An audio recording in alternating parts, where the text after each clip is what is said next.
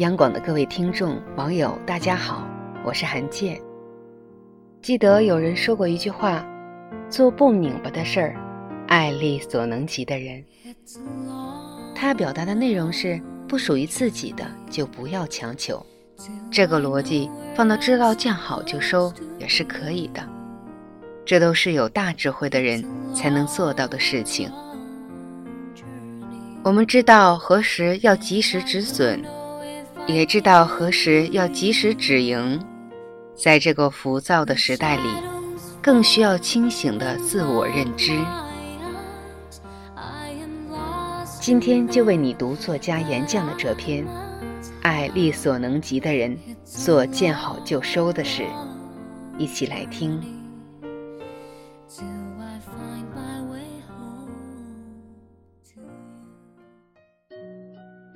我有一个写作朋友，近一年收获了很多读者，他却突然放慢了他的写作速度。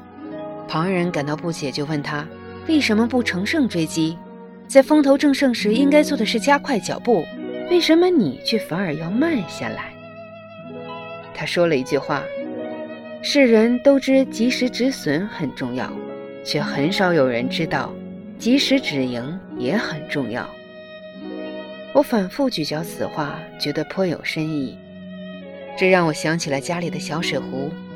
我们都知道水位不能超过那个线，超过了就会喷出来。如果我们贪心想要加更多的水，只有两个办法：第一是要把水壶里的水倒出来一部分，再接着添加；第二就是换一个更大的水壶。那个不能超过的线，就是止盈位。我们每个人都应该设置自己的止盈位，及时止损，对于绝大部分人来说，并不是一件特别难的事儿。但及时止盈就太难了，在没有更强大自我的前提下，记得见好要收。这个大家都卯足了劲儿前行的世界，这个大家都拼命赚钱的时代，大概只有人惧怕穷。没人畏惧富吧？在很多人眼里，只要有了钱，一切都不再是问题。的确，钱是个好东西，几乎我们人生中百分之九十的难题，最后都可以通过钱来解决。但是，如果是突如其来的财富，又有多少人有这个能力去承受它？二零零二年，西弗吉尼亚州商人杰克·惠特克。中了三点一五亿美元强力球巨奖，在获奖以后的日子里，他们一家不再积极努力的工作，开始肆意挥霍，购买豪宅名车。最后，他的女儿和孙女都死于毒品，家庭支离破碎，妻子离他而去，他还吃了不少官司。后来，他向记者气诉：“我真希望自己当时就撕掉那张彩票，因为没有足够的财商。”来对待足够多的金钱而导致的惨剧，并不止杰克·惠特克一人。这些新闻层出不穷，以至于本就是普通出身的人重新跌落凡间时，甚至过得比之前的生活还要凄凉。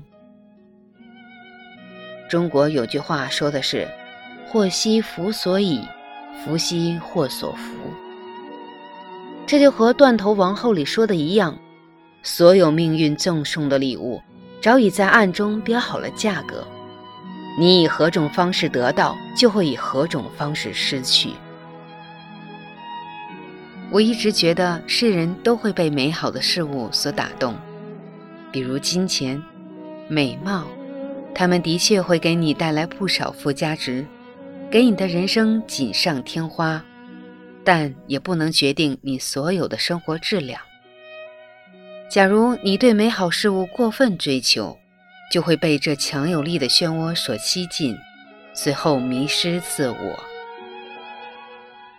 演员陈坤谈起了当年刚出道时，因为一夜成名让出身贫寒的自己诚惶不安。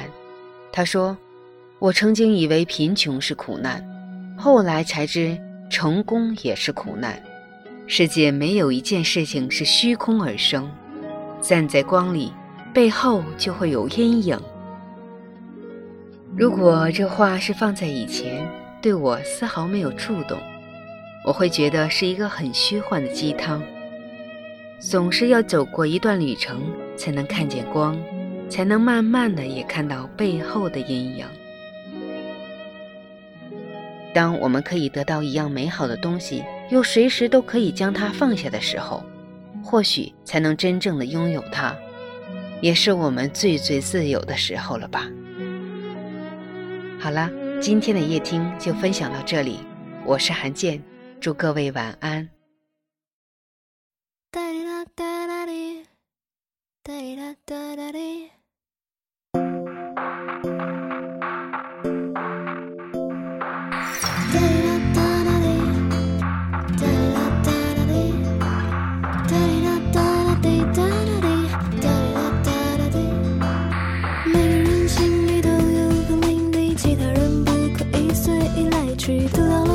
喜欢的黑色，各种着在我阳台所有的